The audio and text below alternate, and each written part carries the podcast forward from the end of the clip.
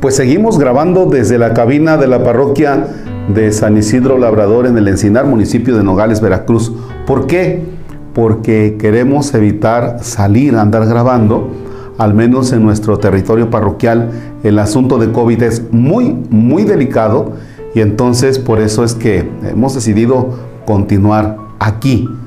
A veces nos preocupamos por presentarles a ustedes un buen paisaje, sin embargo, dadas las circunstancias y en solidaridad con nuestros hermanos enfermos y sus familiares, continuamos grabando desde aquí. En el nombre del Padre y del Hijo y del Espíritu Santo.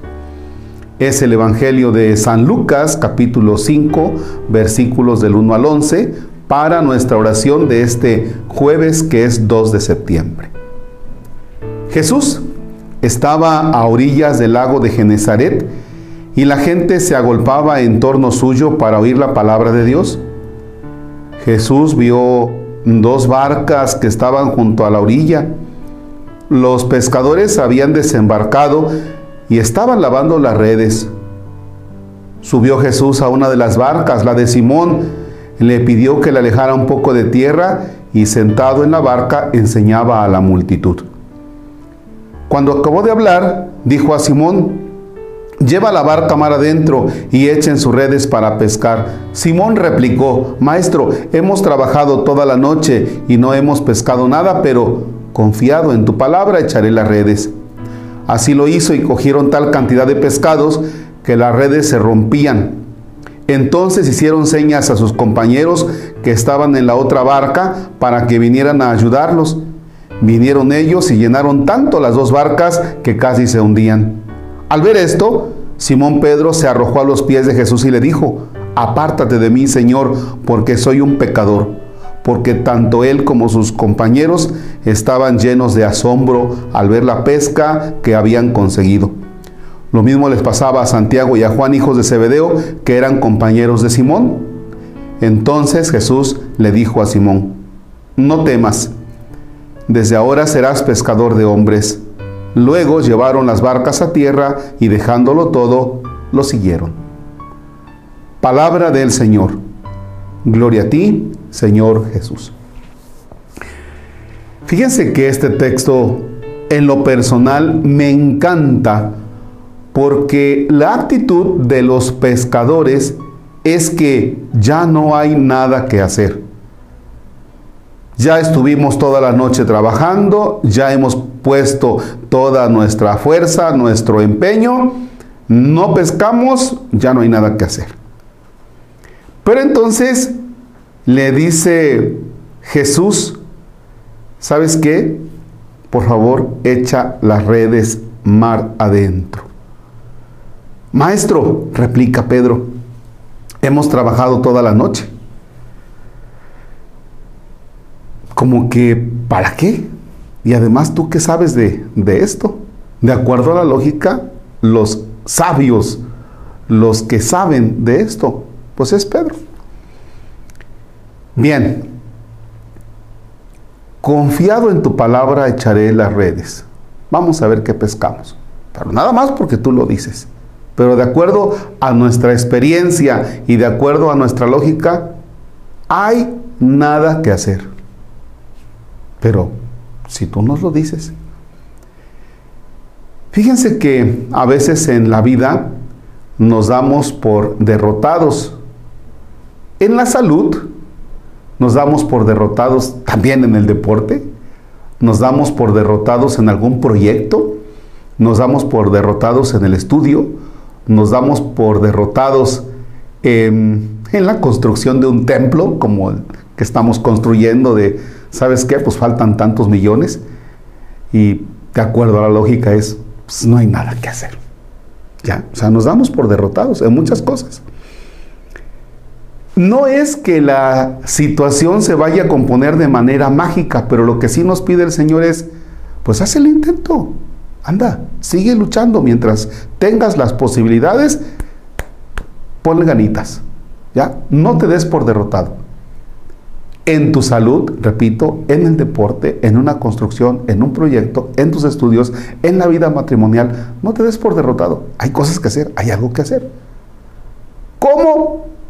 Confiados en lo que nos dice el Señor. Eso es lo único. El arma de la confianza es la única que podemos utilizar. Después de esto viene esta pesca milagrosa y dice que tanto Pedro como sus compañeros estaban llenos de asombro. Es ahí donde tenemos que quedarnos nuevamente. Asómbrate, asómbrate de las maravillas que realiza Dios.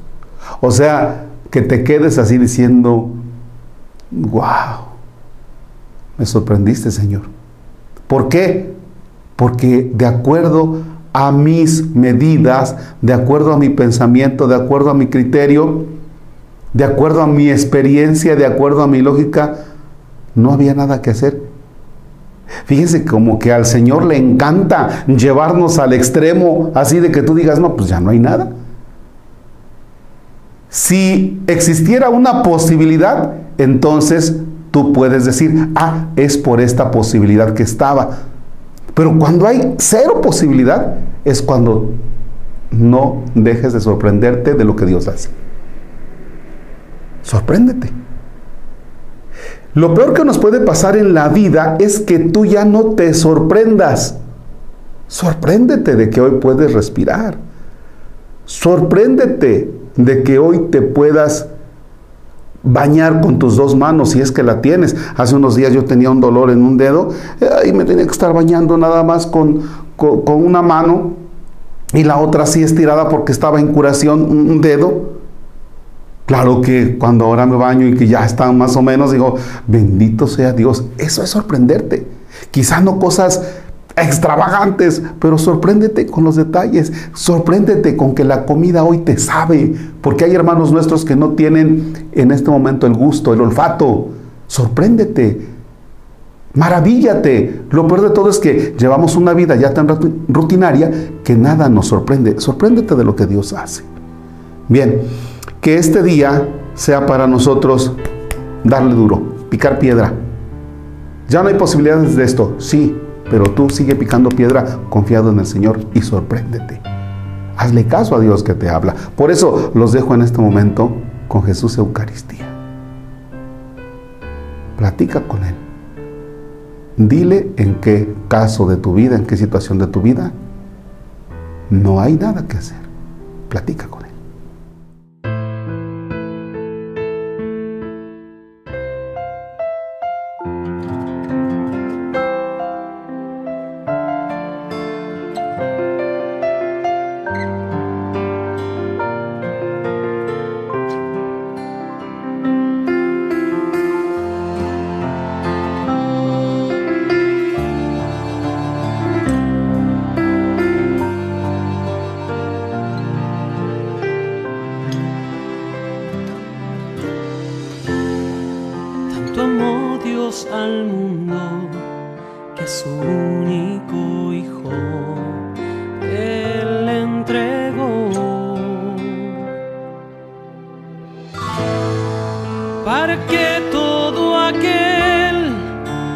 crea en él no muera más tenga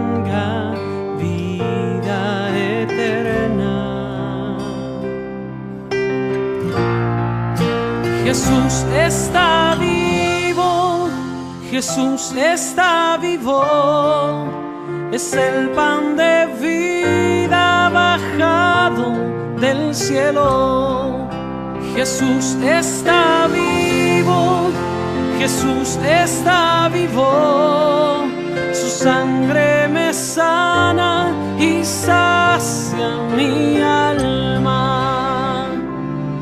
Está vivo está presente, mi Dios es real. Y yo le adoro